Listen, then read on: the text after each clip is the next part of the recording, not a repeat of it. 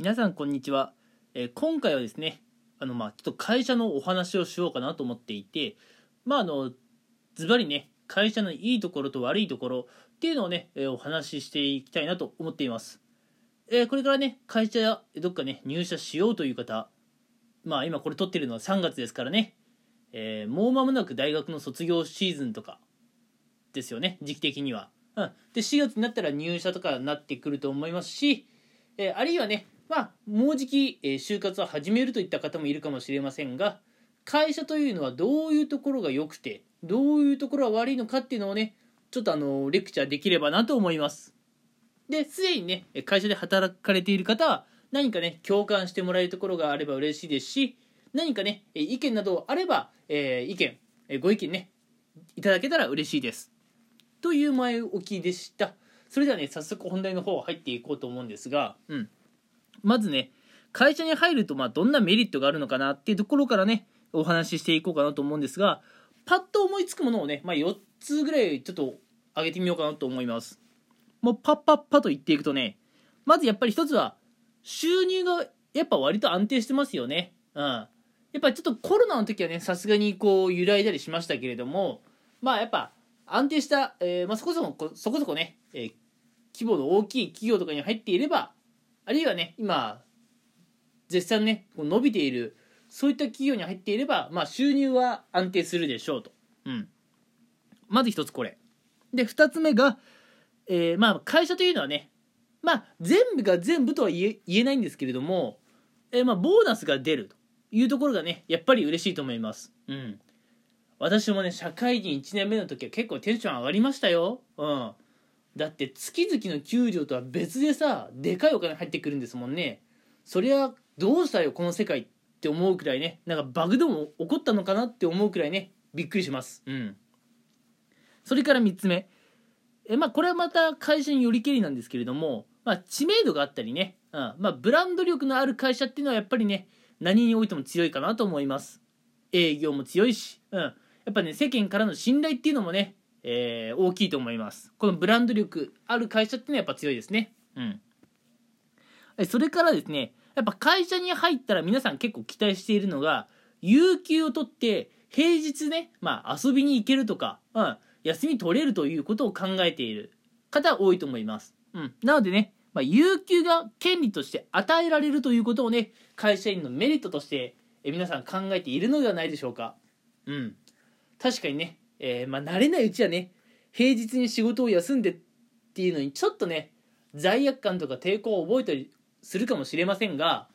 えーそんなことはね、まあ、慣れてくれば全然なくって、うん。あのーまあ、有給はね、まあ、ぜひともガンガン使ってほしいなと、うん。平日からね、えーエンジョイしてほしいなというふうに思いますよ。うん。まあ、これがね、会社員のいいところかなと思っていて、えーこれから、えー就職する方、あるいはね、就職活動する方はね、こういったところにね、まあ、胸を躍らせているんじゃないでしょうか。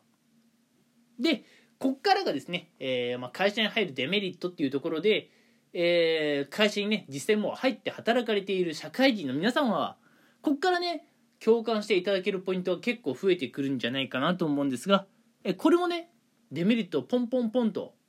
4つほど挙げてみようかなと思います。まず1点目がですね、会社というのは残念ながら、えー努力というのがね、正当に評価されにくいところがあります。うん。まあ、理由については後ほど述べましょう。うん、で続いて、えーまあ、ボーナスっていうのはね出るには出るんですよでかいお金がドカンとか入ってくるんですよでもねあの勘違いされている方はですねボーナスの支給額、うん、これがね、あのー支給された金額から税金を引かれるってことがね全く頭にない、うん、例えば、まあ、ボーナスが、まあ、1ヶ月分入ってきましたと、まあ、だから大体新卒だったら20万前後が入ってきたとしましょう。うん。でもね、実際皆さんの手元に来るのは20万じゃないですからね。そっからいろいろ引かれてますからね。うん。税金が引かれてるっていうのは合ってんのかな、表現が。うん。ただ、結構あの、ボーナスってね、もろもろ引かれてるんで、いざ通知を見てみると、ちょっとね、嬉しいような、がっかりするような、っていうところがあります。うん。それから3点目。えー、まあ、やっぱ会社っていうのはブランド力とかあるところはあって、うん、でもそういったブランド力ってこう長年のね積み重ねの上にこうブランド力っていうのが出来上がるんですよ、うん、だから大体ブランド力のある会社っていうのはまあ結構ね創立してから長いと思うんですが、うん、歴史が長い会社っていうのはね残念ながら働き方が古いところがあります、うん、あのー、結構ね昭和のど根性世代が結構多くてねえ仕事も根性論がちょっと多いっていうのがねいやこの時代ちょっと合ってないかなというところがありますね。うん。え実際働かれている方はもしかしたらね心当たりあるかもしれませんね。うん。それから4点目、えー、これがですね一番ね伝えたいことなんですけれどもうん。あの先ほどね有給を取る権利があるっていうのがメリットとしてありますよというお話をしたんですがうん。有給を取る権利は確かに会社員にはあります。でもね有給を取る暇がないのが会社員です。うん。特に日本の会社員は、えー、権利があっても暇はないんですよ、うん、これがね海外の働く人とは違うと思いますよ、うん、多分海外の人は俺たちの権利なんだからしっかり権利を使わせろってことでガンガンねこう年金を取得すると思うんですが日本人は良くも悪くもど真面目なんでねえまあ、年給取る日もあったら、うん、そんな権利なんて放棄して仕事をしようっていう考えになるんですね日本人は。素直に年給取りゃいいのにと思うんですけどね。うん。とまあまあまあそんなところがあります。なのでね、えー、有給たくさん取るぞというふうにねあのー、将来にね期待をしている方もいるかもしれませんが残念ながらそうはいかないっていうことが多いですねうんそれから最後えー、まあ先ほどねデメリットのところで努力が正当に評価されにくいというお話をしたんですが最後こいつについてお話しして今回終わろうかなと思います。うん。なんで会社っていうのは努力が正当に評価されにくいのか。実際多くの会社ではえ部下とね上司の、まあ、1対1の面談とかありますよ。うん。まあそんな頻繁にではないかもしれませんが少なくともね半年に1回くらいは面談やってると思います。うん。そうやって半年に1回くらい面談やってたら半年に1回くらい行われるボーナスとかさ正当に評価されてそうじゃん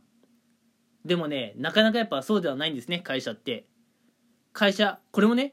やっぱこう古い会社だと年功序列なんですようんどんなに頑張ろうがどんなに仕事サボろうが給料とかねボーナスの増え方は変わんないんですよ。うん。だからあなたがサボってもあの1年ごとにね、まあ、給料増えるかもしれないですしあなたがねどんなに頑張っても、まあ、やっぱね大して給料増えないかもしれないしっていうところがあります。うん。まあもちろんね頑張った方が長い目で見たらこう給与がね上がる可能性はありますがそんなに長いこと働きたいですか？ああ。私はちょっと嫌だよ。うんだって会社って他にもいろいろ大変なところあるしね人間関係とかもうんやりたくない仕事を振られることもあるし。うん。といったところでね、うん。まあ、会社には、えー、まあ、メリットの数だけ、まあ、デメリットがありますよっていうのをね、ぜひね、これから、えー、就職される方、それからね、就職活動に、えー、望んでいく方、望んでいく方挑んでいく方、うん、はね、ぜひね、覚えておいてほしいなと思いますし、もしね、もう、えー、実際会社で働いているよという方が私のリスナーさんにいましたら、共感していただけるところがあるんじゃないでしょうか。はい。うん。社会人っていうのはねもっと楽をすればいいんですが残念ながらあんまり楽ではないんですねこれが。といったところで今回はこの辺にしたいと思います。最後まで聞いてくれてありがとうございました。